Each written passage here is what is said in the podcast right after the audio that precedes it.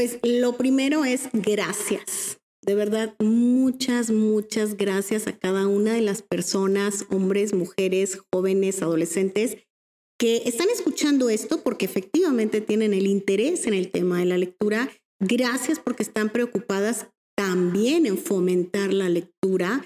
Entonces, eso es algo que a lo mejor nadie externo te lo va a agradecer y si te dedicas a eso, a lo mejor pues solamente con tu sueldo. Pero yo te digo gracias. Y otra cosa que te quiero decir es, si eres un gran lector y no te has dado permiso de lanzarte a los libros infantiles y juveniles, mi invitación es hazlo. Con esa mirada, con esa curiosidad, con ese corazón de niño o niña que, bueno, vamos a ver, solo por diversión, solo por diversión. Y pues en medida de lo posible comparte esa literatura infantil y juvenil con quien esté a tu lado.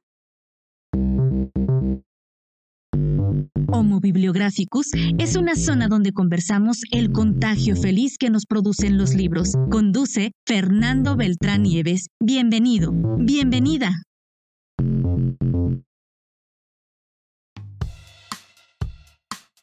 Nos encontramos esta ocasión con Gabriela Correa, una mujer destacada por su desempeño en el programa de salas de lectura en el estado de Zacatecas con quien nos gustaría despejar algunas incógnitas que ha traído a cuento aquí este podcast desde que comenzaron nuestros ensayos sonoros zacatecanos.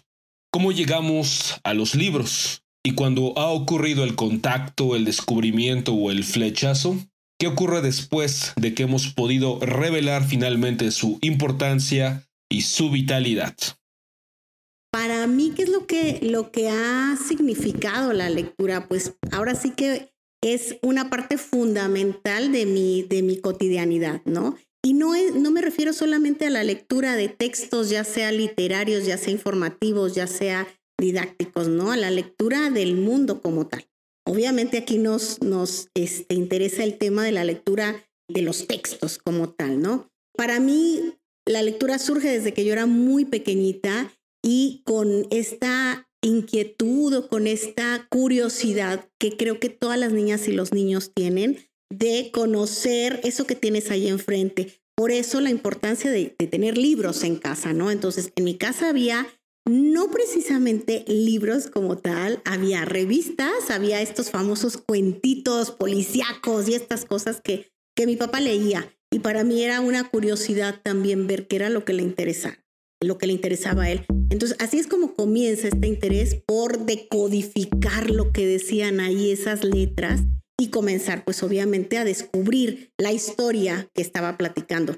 Posteriormente, yo creo que hay un lapso en mi vida en el que la lectura pues se vuelve exclusivamente este punto de obligatoriedad. En la secundaria, digamos los primeros años de bachillerato, donde tienes que, el tener que y de alguna manera me aleja de este placer que yo había conocido de niña, de lo que es la, la lectura. Afortunadamente llega un momento en el que reencuentro este placer y justamente por eso que te comento anteriormente que se pierde este espacio, es que yo deseo que los niños, las niñas, los adolescentes reencuentren ese placer que a lo mejor en algún momento de su vida lo hubo por la educación preescolar, quizá los primeros años de educación eh, primaria, digamos, que se pierde ya en, en los últimos. Se vuelve cotidiana la lectura para mí, se vuelve necesaria la lectura para mí, pero como te lo mencioné hace un momento, no solo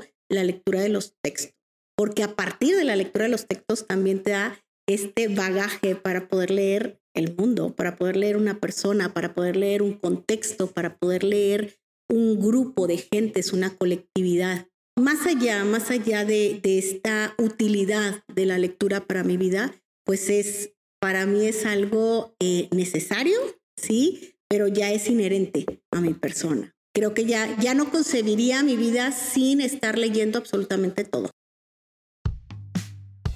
Detengámonos ahora en tus motivaciones de lectura y poco más adelante de la transmisión de tu pasión que es un oficio propiamente dicho, las motivaciones que avivamos para que otras personas se inicien con los libros que juzgamos fundamentales.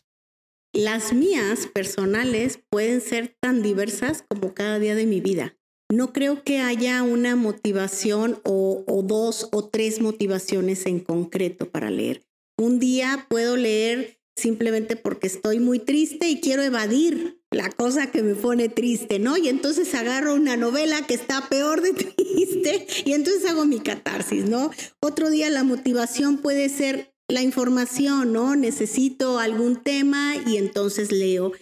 Insisto, creo que cada día trae su propia motivación para leer, porque ya no es algo ajeno, no es algo de, del día. O sea, ¿qué te motiva a pintarte los labios de este color este día? Pues, no sé, algo, algo externo. ¿Qué me motiva a mí para compartir la lectura? Eso creo que sí lo tengo muy definido, ¿no? Lo que yo he encontrado en, en los libros, que ha sido, como lo mencionaste, ¿no? De pronto un refugio de pronto una herramienta, de pronto una respuesta a una pregunta, pero sobre todo un, no, no sabría qué palabra utilizar, pero esta cuestión interna, esta cuestión de, arropamiento que te puede dar también la lectura, sobre todo hacia los niños y las niñas.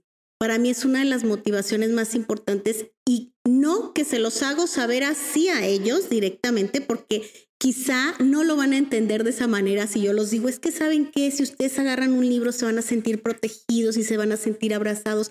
No, pero cuando yo trabajo con madres y padres de familia, con docentes sobre todo, justamente eso es lo que, lo que quisiera que ellos recibieran y no comprendieran a nivel quizá intelectual, sino más bien al nivel de vivencia, de cómo un cuento leído a tus hijos e hijas, a tus alumnos, puede convertirse en ese abrazo, en ese, en ese apapacho, en ese consuelo. Sobre todo en la época, en las épocas tan complicadas que estamos viviendo ahorita, tan interesantes, ¿no? En, todos los sentidos de seguridad, de salud, etcétera. De verdad que un libro o una lectura realizada o regalada para alguien más puede convertirse en eso. Entonces, la motivación que yo les, les comparto es esa. Y para mí es súper importante que los adultos sobre todo se sumerjan y conozcan la literatura infantil y juvenil, porque a partir de mi propia experiencia creo que son textos muy breves, muy concretos, muy sencillos de entender, pero por lo menos los autores que, yo, de los que yo estoy enamorada lo hacen con tanta calidad, con tanta certeza que en esas 10 páginas, 15 páginas con ilustraciones te zarandean por dentro y te, te llevan a ese lugar donde efectivamente dices, aquí hay un encuentro de emociones, aquí hay un encuentro de pensamientos, de sentimientos, y es lo que quiero compartir como adulto con los niños y niñas, ¿no? Eso es lo que me gusta a mí trabajar con los adultos para que ellos a su vez lo puedan compartir con, con los niños y niñas. Y por eso es mi pasión, ¿no? De la literatura infantil, sobre todo. Leer, compartir, mostrarle a los adultos los autores y los textos infantiles que nos podemos encontrar con muchos lectores autónomos, adultos, con autores críticos, con lectores críticos, pero que no se han dado el permiso de conocer literatura infantil y juvenil, porque tiene también estos prejuicios de, ah, pues son textos infantiles, pero creo que es la mejor manera de llegarles y de fomentar la lectura, tanto en adultos que no son lectores como en niños y niñas. Finalmente, háblanos un poco más de los autores que más te apasionan. Definitivamente sí, tienes toda la razón en el sentido de que que lo que lees te, te, va de alguna manera permeando para ver a través de esa visión y a través de esa historia. Te voy a contar un, un poquito parte de, de, mi vida. Yo desde, quizá los 22 años, me dediqué a trabajar con niños y niñas como docente asistente en el área de, de, de teatro. Y para mí era como un, un límite el no, no conocer el mundo de los niños y las niñas porque yo no era madre, ¿no? Entonces siempre estaba como en un nivel de adulta y en un nivel de los niños y las niñas, ¿no? Con una visión diferente. Cuando yo llego a la literatura infantil y juvenil, que también llego a través de mis hijos, ¿no? O sea, cuando yo ya tenía este contacto más directo con mis hijos, y empiezo a reconocer este mundo de verdad de los niños y las niñas desde sus vivencias, desde sus creencias, desde la manera en cómo viven las emociones, que puede ser la misma, miedo de un adulto y miedo de un niño, pero son diferentes. Entonces, a partir de ese momento se transforma, por supuesto, mi visión, se transforma la manera en la que yo trabajo con ellos y precisamente por eso lo relaciono con, con los autores de literatura infantil.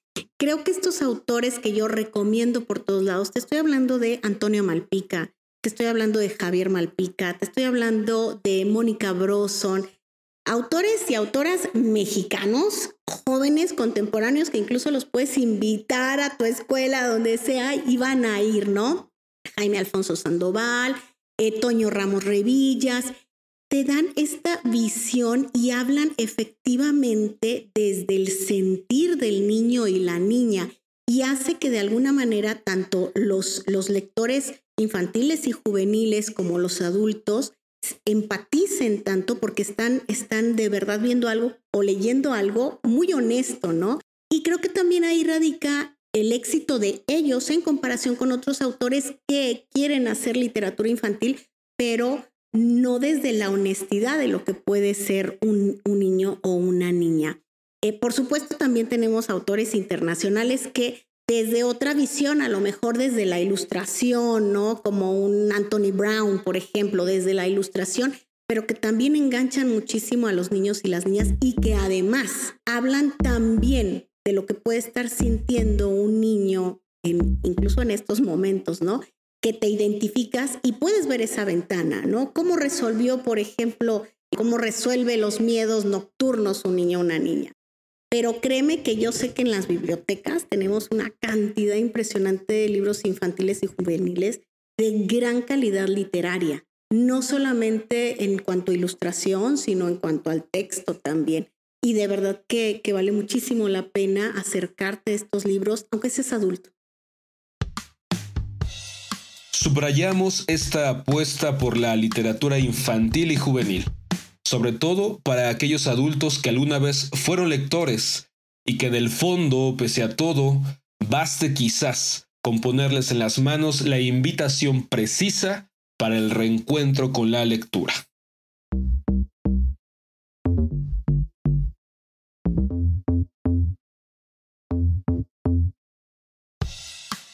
En esta sección del podcast, Homo Bibliographicus, Hemos creado una zona donde los orígenes inspeccionamos los modos de leer.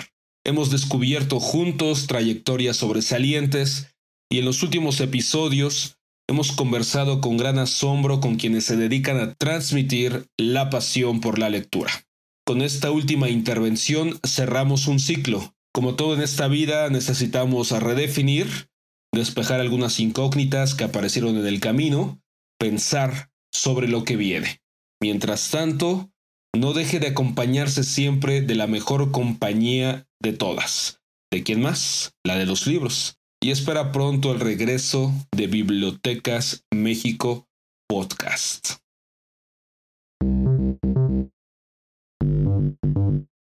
De camino a la biblioteca. Un encuentro con el contexto bibliotecario. La biblioteca es mutable. Se construye de la necesidad del conocimiento y de la calidez del bibliotecario.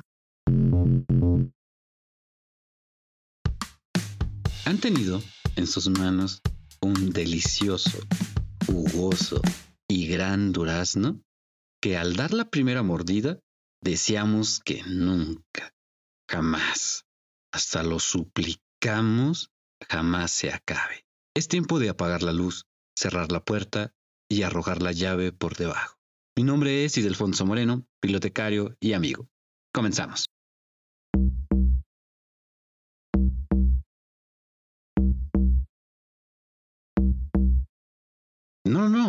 No, no, por favor, no se asusten.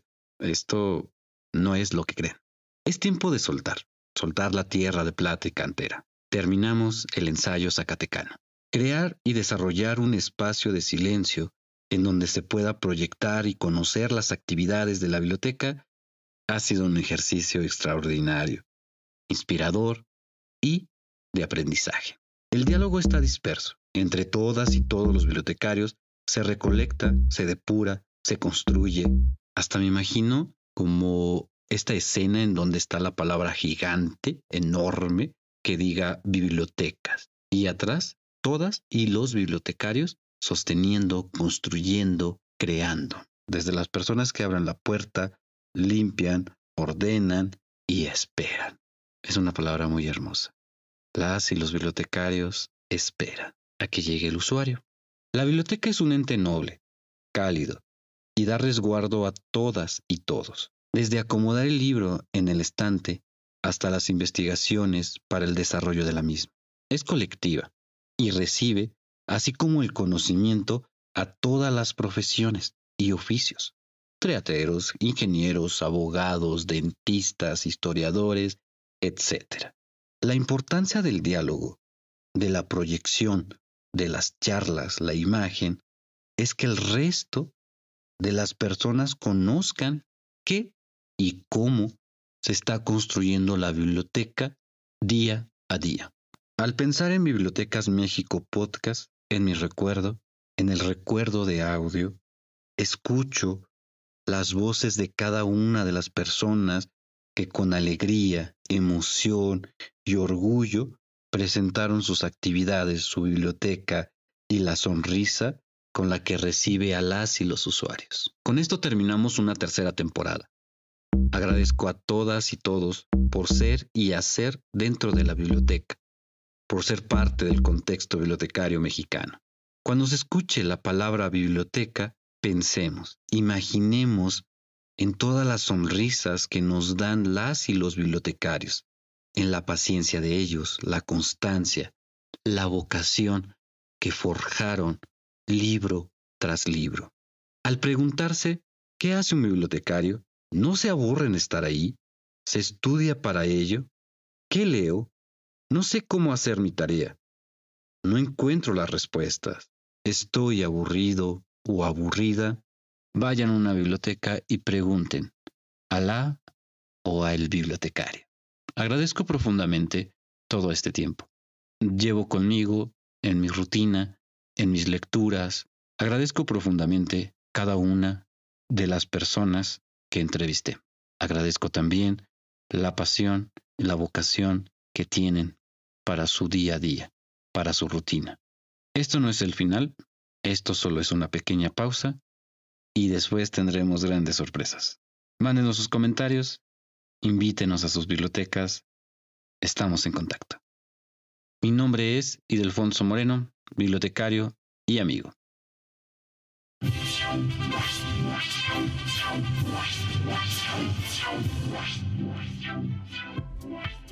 Para la realización de este episodio, Bibliotecas México Podcast colaboró con el gobierno del estado de Zacatecas por medio del Instituto Zacatecano de Cultura Ramón López Velarde y con la coordinación del Programa Nacional de Salas de Lectura. Agradecemos al gobernador del estado de Zacatecas, licenciado David Monreal Ávila, y a la directora general del Instituto Zacatecano de Cultura, licenciada María de Jesús Muñoz Reyes.